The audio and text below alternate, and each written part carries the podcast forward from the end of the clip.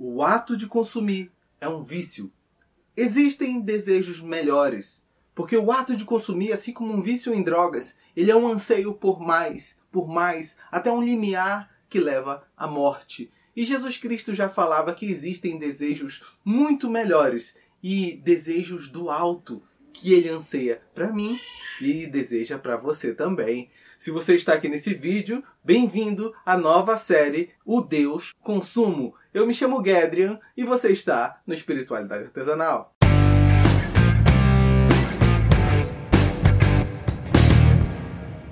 Talvez você diga, Deus consumo? O que, que é isso? De onde ele tirou essa ideia?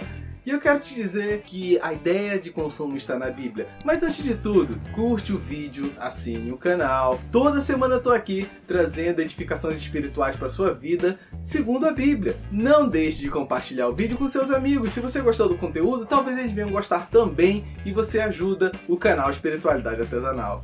Voltando a consumo, quando você vê Deus consumo, ele criou isso? Não, não criei. Jesus Cristo já alertava isso há muito tempo. Acredite, a ideia de consumo ela é anterior ao nosso momento capitalista que vivemos. Consumir sempre foi uma prática da humanidade.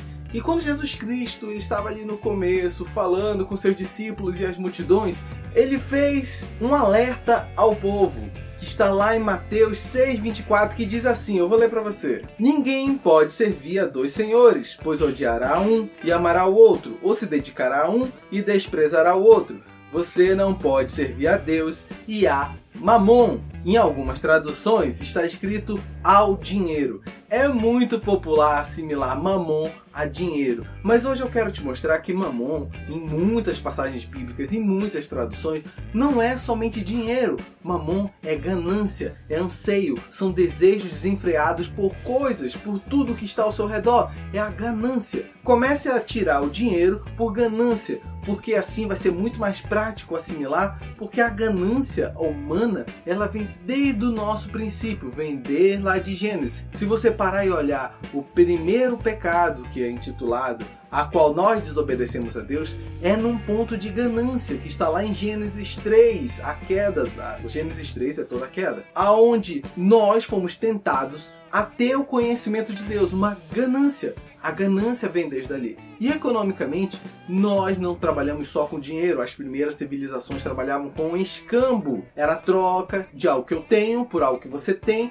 Trocávamos e dávamos valores equivalentes. Então, na economia também existe o escambo como uma forma de troca monetária. Não era bem uma troca monetária porque não tinha moeda, mas existia uma troca. Mas a ambição existe desde sempre. Nós, seres humanos, temos essa ganância. É do pecado ter a ganância. Então, sim, mamon é ganância. Mas, para a série, usaremos o Deus consumo. Então, assim você vai assimilar. E Jesus Cristo já deixava muito claro que não dava para servir dois senhores, não dava para você servir a Deus e não dava para servir a sua ganância um conflitava com o outro. Não dava para você seguir a Cristo e seguir o Deus consumo. E o consumo existe há muito tempo. Para você entender bem, todo sistema econômico tem três pontos fundamentais: produção, distribuição e consumo. Toda linha econômica é seguida por esses padrões, desde sempre. Na era do mercantilismo era assim, agora no capitalismo é assim, até mesmo o socialismo existia. Todos esses sistemas econômicos têm esses três fatores: alguém produz, alguém distribui e alguém consome.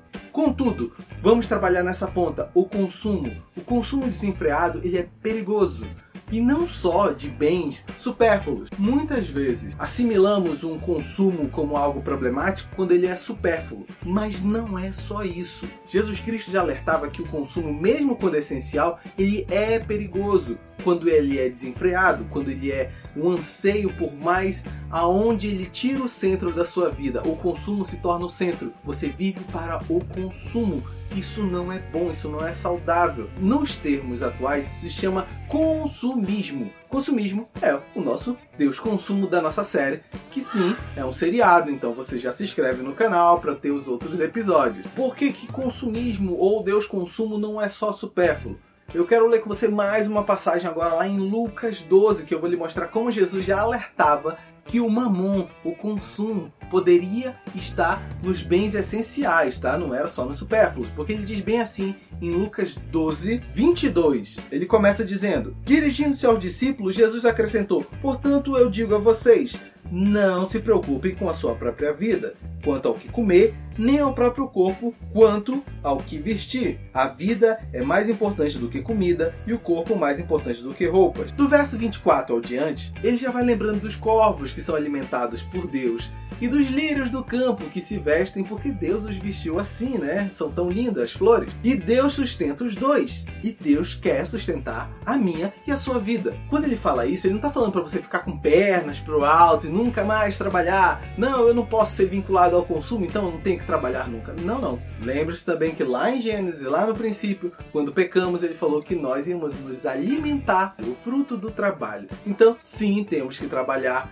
mesmo não sendo ligado ao consumo. O que ele quer dizer é que a minha e a sua vida não pode ser centralizada no que eu vou consumir. Isso é problemático. A sua vida tem que ser centrada no que Deus quer para mim e para você, e o consumo está ao redor. Você vai consumindo produtos essenciais, sejam produtos talvez não essenciais, mas que lhe agradam, porque o rei Salomão mesmo já dizia: "O que é a vida se não comer, beber, se divertir e viver bem?". E ele estava certo, mas não é para ser o centro da sua vida. Porque Salomão mesmo em outras passagens já lembrava: o princípio da vida é o temor ao Senhor. Você deve temer a Deus, compreendendo seus mandamentos, suas ordenanças para ter uma boa vida. Você deve centralizar sua vida no que é agradável aos olhos de Deus. Então, sim, Deus deve ser o seu sustentador.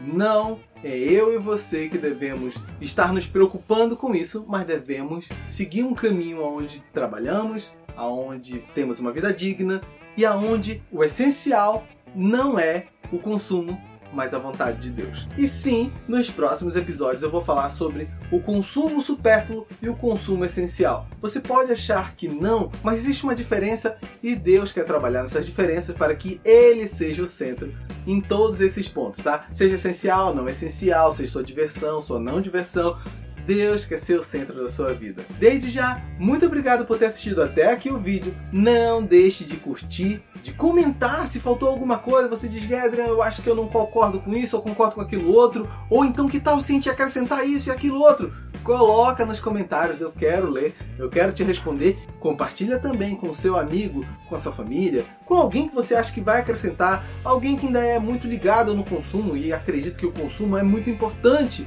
O que eu vou comer, o que eu vou vestir, essa série é para você e é para ela também, pois vamos nos desvincular do consumo e nos ligar a Deus de todo o coração. Assina o canal, toda semana eu tô por aqui com vídeos novos, tá bom? Sinta-se abraçado e até mais.